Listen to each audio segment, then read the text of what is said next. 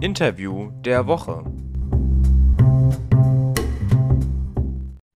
Herzlich willkommen zum Interview der Woche hier auf Politik mit Stil.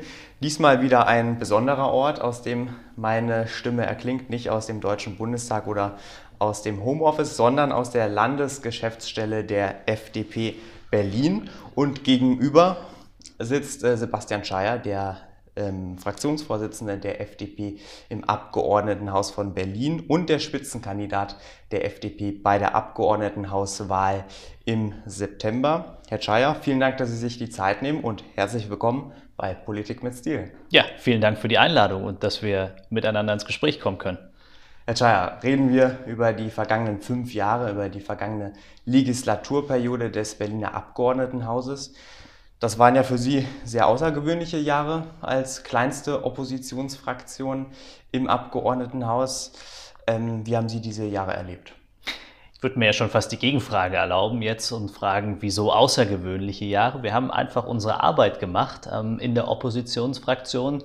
Unabhängig von der Frage der Größe haben wir uns einfach mit der gesamten Fraktion ähm, in Berlin die Themen vorgenommen, die wir auch ähm, im Wahlkampf versprochen haben anzugehen und haben vor allen Dingen eins zu unserer Richtschnur gemacht, nicht auf die anderen zu schauen und immer zu meckern, was andere falsch machen, sondern Lösungen in den Mittelpunkt des Plenarsaals zu rücken, in die Parlamentsdebatte und auch der Regierungskoalition Angebote zu machen, die sie im Idealfall nicht ausschlagen können. Mhm. Und so kann ich heute nach fünf Jahren Oppositionsarbeit natürlich auch auf eine Bilanz zurückblicken, die da auch heißt, dass wir Erfolge hatten und tatsächlich für diese Stadt auch etwas umsetzen konnten. Wo zum Beispiel? Ja, wir haben, sind dafür angetreten, dass das Meldewesen in Berlin vereinfacht wird. Ich weiß noch, wie ich wenige Meter von dem Tisch, wo wir hier heute sitzen, auf der Straße gesessen habe mit ähm, einem Start-up und gesagt habe, Mensch, Meldevorgänge müssen doch digital werden können in unserem Land. Unvorstellbar, dass du heute ein Konto digital eröffnen kannst, aber dich nicht ab, an und ummelden kannst, wenn du umziehst von einer Stadt in die anderen oder in der Stadt selbst. Und deshalb haben wir gesagt, da muss bundesgesetzlich eine ähm, Initiative auf den Weg gebracht werden, dass sowas künftig online geht. Mhm. Und das würde in Berlin dazu beitragen. Haben wir geschafft, gibt eine Initiative, soll geändert werden. Zukünftig also online ab, an und ummelden. Und wir haben 200.000 Meldevorgänge im Jahr. Ähm, also wenn 100.000 schon digital stattfinden würden, würden wieder echt schnell Termine frei werden für jeden, der ins Bürgeramt will. Wir haben eine Ersthelfer-App in die Debatte gebracht. In einer enger und dichter werdenden Stadt soll eine schnellere Erstversorgung möglich sein von zahlreichen Ersthelfern, wie zum Beispiel der häuslichen Krankenpflege, die viel in den Nachbarschaften hier unterwegs ist. Ähm, und diese Ersthelfer-App gibt es jetzt. Und ich könnte über das Parlamentsbeteiligungsgesetz sprechen, jetzt jüngst in der Pandemie, wo wir das weitreichendste Parlamentsbeteiligungsgesetz in ganz Deutschland haben, ähm, sodass nicht mehr nur die Regierung über Corona-Maßnahmen entscheiden darf, kann und muss, sondern das Parlament bei relevanten Fragen mit einzubinden ist, wenn es um Freiheits- und Grundrechte geht. Mhm. Oder der Taxigutschein, den wir so wichtig fanden für die vulnerablen Gruppen, also für Oma und Opa, ähm, die von uns äh, ins Impfzentrum fahren, jetzt mit einem Taxigutschein unterwegs sind, ähm, den wir als FDP äh, in die Debatte gebracht haben, wurde umgesetzt. Jetzt gibt es den für jeden. Und ich kann weitermachen, aber so viel Zeit werden wir gar nicht haben. Ja, ich will sagen, Sie haben auch Niederlagen einstecken müssen, wenn ich beispielsweise an den Mietendeckel denke, wenn ich beispielsweise an die Schließung des Flughafen Tegels denke. Sie sind ja 2016 als Tegelretter angetreten. Also, Sie mussten auch Niederlagen einstecken, oder? Ja, ähm, das gehört ja in der Politik dazu ähm, und ich spreche natürlich auch darüber. Ich habe das jetzt nicht bewusst weggelassen. Ich bin auch dankbar, dass Sie das ansprechen, weil äh, Tegel ist eine Niederlage nicht für mich persönlich, ähm, nicht nur für mich persönlich, sondern es ist eine Niederlage für über eine Million Berlinerinnen und Berliner, die in einem langen Meinungs- und Willensbildungsprozess, in einem demokratisch verabredeten Weg, der sich da Volksentscheid nennt, etwas erleben mussten, was wir uns hätten alle in dieser Stadt nicht vorstellen können, nämlich dass ein demokratischer Meinungs- und Willensbildungsprozess ignoriert wird. Und wir jetzt in Tegel ein Denkmal der Ignoranz zu stehen haben. Also der Senat hat sich quasi ein Denkmal der Ignoranz geschaffen, indem er alles ignoriert hat und gesagt hat, uns ist egal, was die Berlinerinnen und Berliner wollen, ähm, und gesagt hat, wir machen den Flughafen zu Ähm, wollten wir schon immer so, der Volksentscheid ist uns egal. Und deshalb ist das nicht eine Niederlage nur für die FDP, es ist eine Niederlage für uns Berlinerinnen und Berliner. Und das sage ich deshalb, weil mehr Menschen für den Flughafen gestimmt haben als für Rot-Rot-Grün, also diese Regierung, die derzeit im Amt ist. Und ähm, die Gelegenheit ist am 26.09. da, dieser Regierung dafür auch die Quittung zu erteilen. Ähm, insoweit bin ich Ihnen sehr dankbar, dass Sie den Punkt angesprochen haben. Auf die Wahl kommen wir dann nochmal später zu sprechen. Wir müssen natürlich auch äh, die Corona-Pandemie ansprechen. Ähm, als Bundes-FDP auf, auf, Bundesebene profiliert sich die FDP ja als die scharfen Kritiker der Bundesregierung und der Corona-Politik der Bundesregierung und von Bund und Ländern.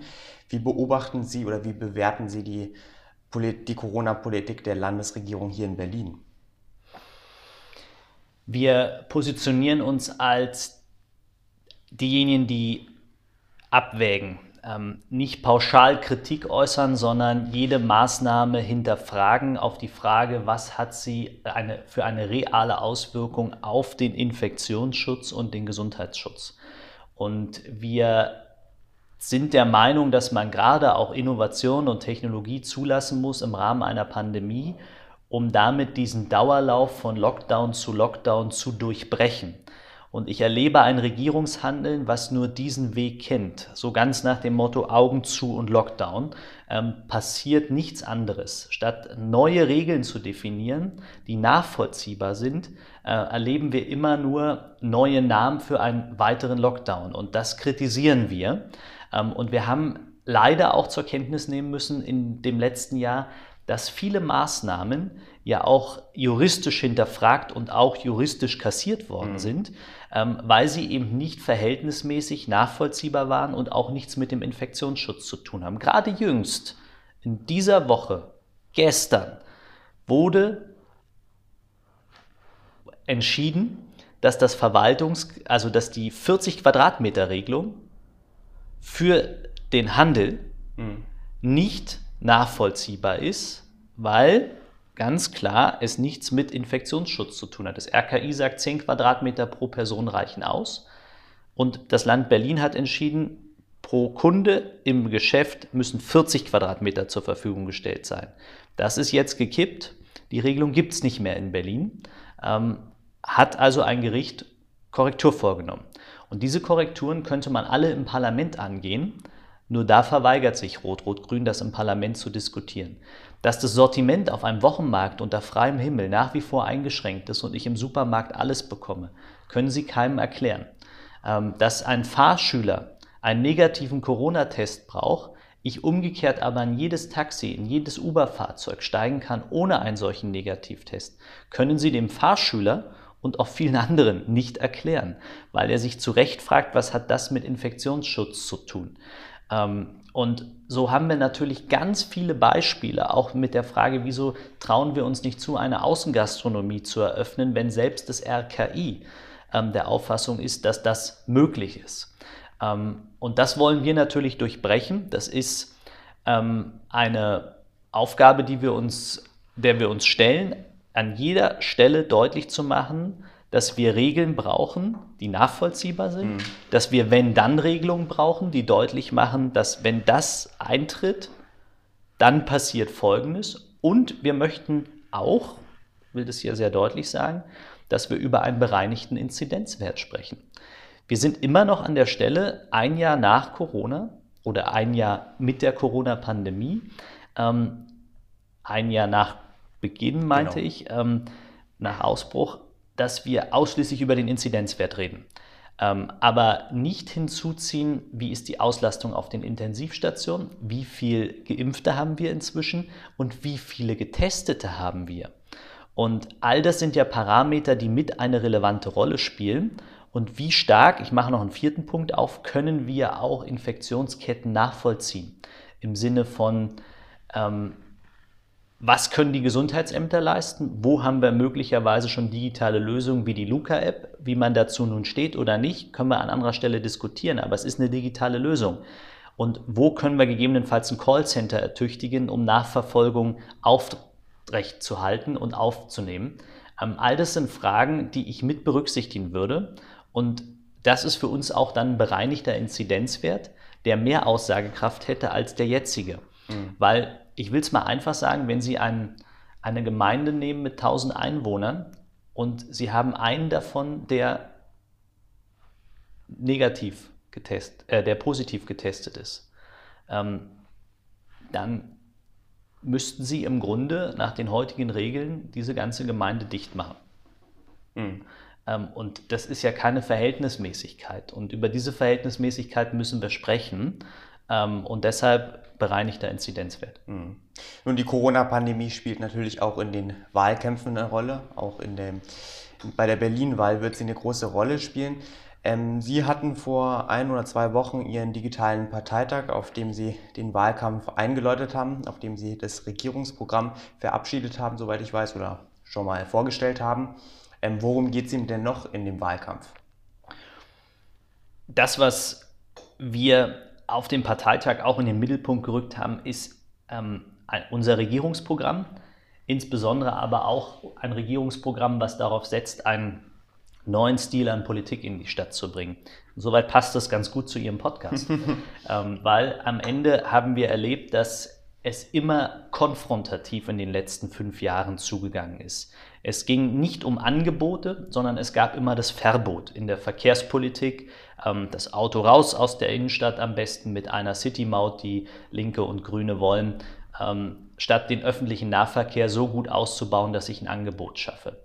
Ähm, das Fahrrad gegen das Auto ausspielen, statt dafür zu sorgen, dass beide nebeneinander eine gute Koexistenz haben und nicht Unfallschwerpunkte entstehen, indem ich nämlich ein ordentliches Nebenstraßennetz an Radstraßen aufbaue.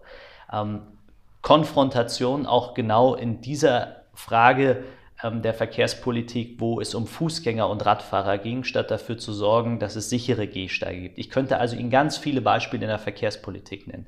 Statt einfach dafür zu sorgen, dass Menschen von A nach B kommen wollen, egal ob sie Autofahrer, Radfahrer oder mit welchem Verkehrsmittel auch immer sie sich bewegen. Das ist ein schlechter Stil an Politik und führt mhm. zu Spannungen. Wir haben extreme gesellschaftliche Spannungen am Wohnungs- und Mietmarkt. Das ist die soziale Frage für die nächsten Jahre, dieser angespannte Wohnungsmarkt.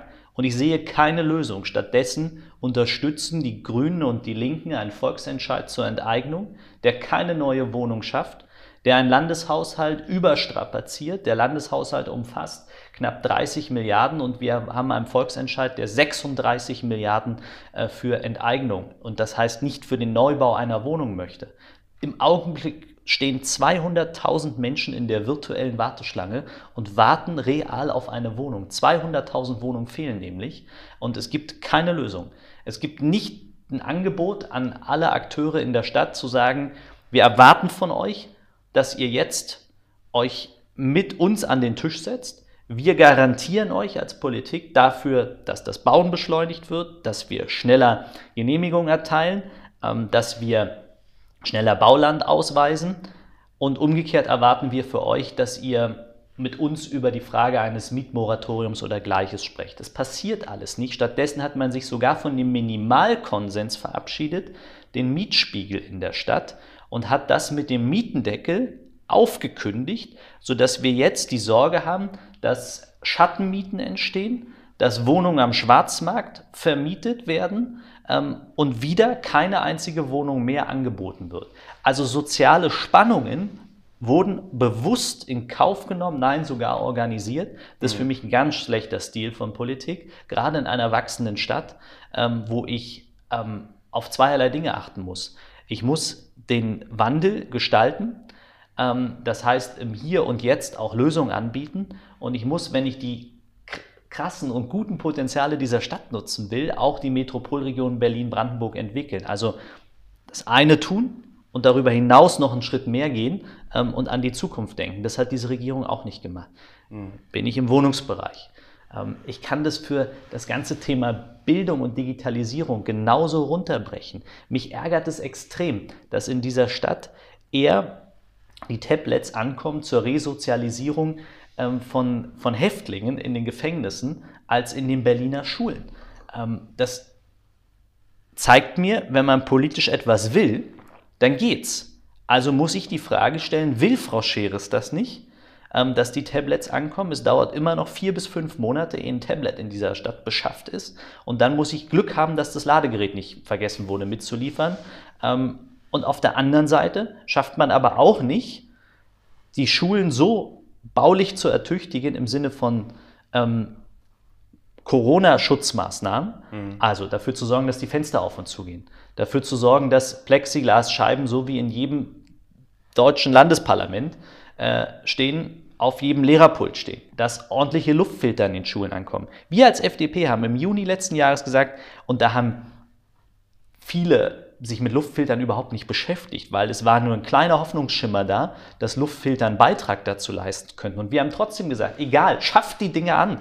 Und wenn die am Ende ähm, nichts taugen, dann war es es wert, ähm, lieber dafür zu sorgen, dass eine ganze Generation ja nicht vor ihren Scherben steht und ähm, bildungspolitisch abgehangen ist, sondern dass wir was unternommen hätten. Und die Luftfilter sind sogar noch jetzt eine echte Chance. Also sie kommen nur nicht an in den Schulen. Von 16.000 mhm. Klassenzimmern haben zweieinhalbtausend inzwischen einen Luftfilter und es sind nur 4.000 bestellt. Und das, kann, das, ist, das ist nicht gut. Ähm, das ist schlechtes, das ist auch noch dazu schlechtes Arbeiten. Ah, also ich weiß gar nicht, wie viel ich noch erzählen darf. Genau. Aber ähm, ich kann Ihnen das in jedem Feld, in jedem Feld aufmachen. Ja, wir halten fest, Sie haben Jobgaranten sind nicht nach Berlin gekommen. Ja, Google, Amazon. Ähm, wir haben MDAX-Unternehmen verloren. Ich habe heute gerade nochmal nachgerechnet. 3000 Jobs in Berlin, die wir verloren haben unter einer Wirtschaftssenatorin. Eine knappe Milliarde dadurch, dass Messen in Berlin abgewandert sind. Vor Corona, Messen in Berlin. Also zuletzt die IAA, die wir nicht geschafft haben herzuholen. Davor die Modemessen. Eine knappe Milliarde, die wir dadurch verloren haben ähm, für die Wertschöpfung in unserer Stadt. Ja. Der, der, Punkt ist angekommen, Sie kritisieren die Landesregierung auf den verschiedensten Gebieten und das ist ja natürlich auch gewöhnlich für eine Oppositionskraft. Sie bieten natürlich auch verschiedene Vorschläge, wie man das besser machen könnte. Wir müssen aber auch festhalten, die FDP ist in Berlin keine starke Kraft. Ähm, sie kam, glaube ich, bei der vergangenen Landtagswahl, bei der vergangenen Abgeordnetenhauswahl auf etwa 6 Prozent. In den Umfragen, in den Umfragen stehen sie derzeit zwischen 6 und 7 Prozent. Und wir müssen auch festhalten, in Westberlin schneiden sie deutlich besser ab als in Ostberlin. Deswegen die Frage, wie wollen Sie die Menschen gerade in, in den östlichen Gebieten abholen? Ich möchte nur zwei Zahlen ähm, sortieren. Ähm, bei der letzten Abgeordnetenhauswahl ähm, sind wir mit 6,7 Prozent ins Parlament eingezogen und im Augenblick stehen wir zwischen 7 und 8 Prozent. Ah, ja. Ähm, das ist ähm, tagesaktuell sicherlich auch immer nachzulesen.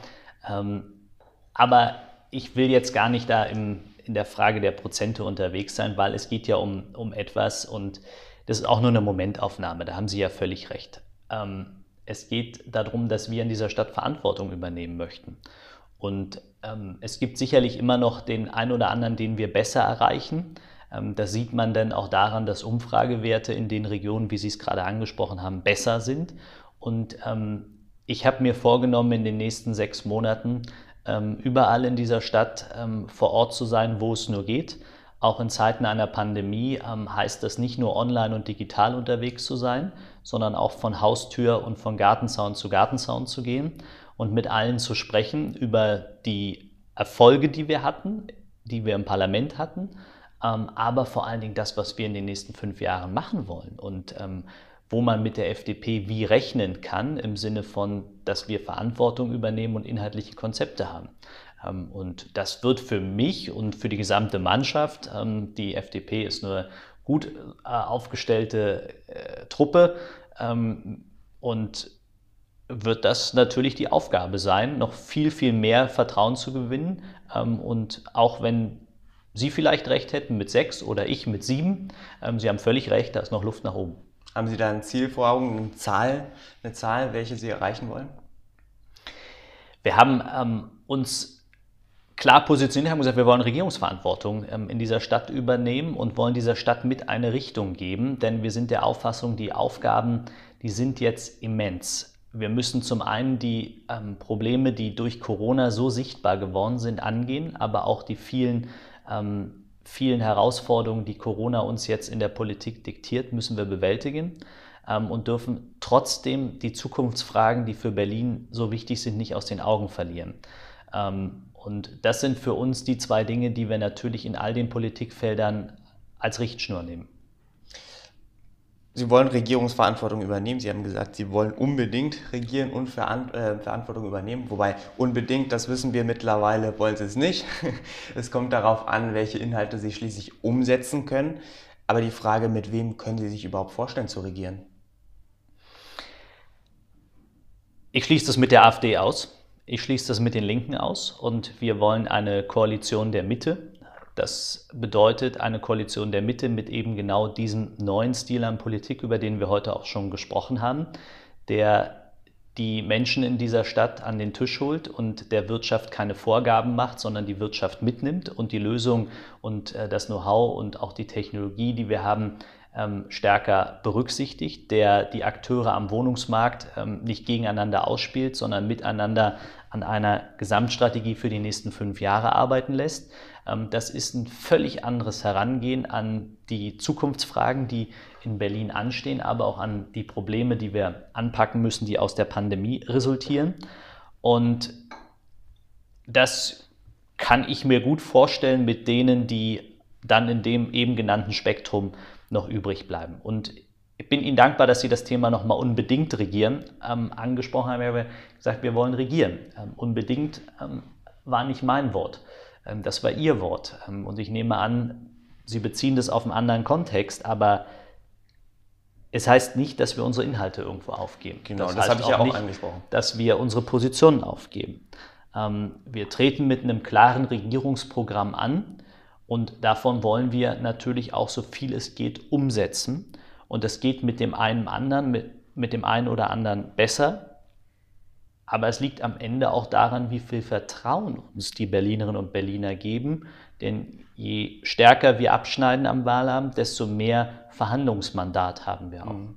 Ich will gerne eine letzte Frage noch stellen, weil die bewegt mich schon.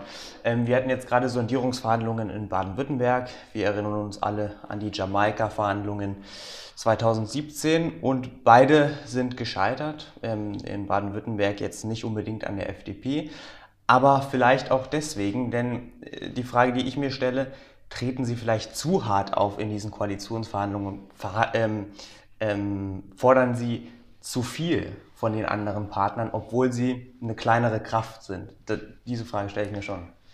Wir müssen gar nicht über etwas Abstraktes reden, wo Sie und ich nicht dabei waren. Wir können über was reden, wo ich dabei war. Wir können nämlich über die Sondierungsgespräche in Bremen reden, 2019, wo ich mit am Verhandlungstisch saß, um eine Jamaika-Konstellation mit zu verhandeln. Ähm, und es lag nicht an den Freien Demokraten, es lag auch nicht an der CDU. Ähm, wie sollte es auch an der CDU liegen? Die hätten nach über 70 Jahren mal äh, in Bremen den Regierungschef gestellt. Also da war wirklich maximale Flexibilität da. Ähm, es lag am Ende an den Grünen, die sich für Bremen entschieden haben, Rot-Rot-Grün zu machen. Die Grünen haben sich entschieden, ein Linksbündnis zu machen. Und es lag nicht an der Aufgeschlossenheit ähm, der, der Freien Demokraten in Bremen. Mhm. Wir haben eine Zero-Race-Strategie vorgeschlagen für, das, für Bremen. Wir haben wirklich derartig viele Punkte, auch was das Thema Verkehrsberuhigung im Innenstadtbereich betraf, mit entsprechenden Parkmöglichkeiten, öffentlichen Nahverkehr. Also ganzheitliche Konzepte über Tage in Sondierungsgesprächen, sehr ernsthaft, sehr gut miteinander diskutiert. Am Ende haben die Grünen entschieden, dass sie ähm, eine Linkskoalition wollen. Sagt Sebastian Scheier, Spitzenkandidat der FDP bei der Abgeordnetenhauswahl am 26. September. Herr Scheier, ich wünsche Ihnen einen fairen Wahlkampf mit den anderen politischen Kräften und danke Ihnen für das Gespräch. Vielen Dank.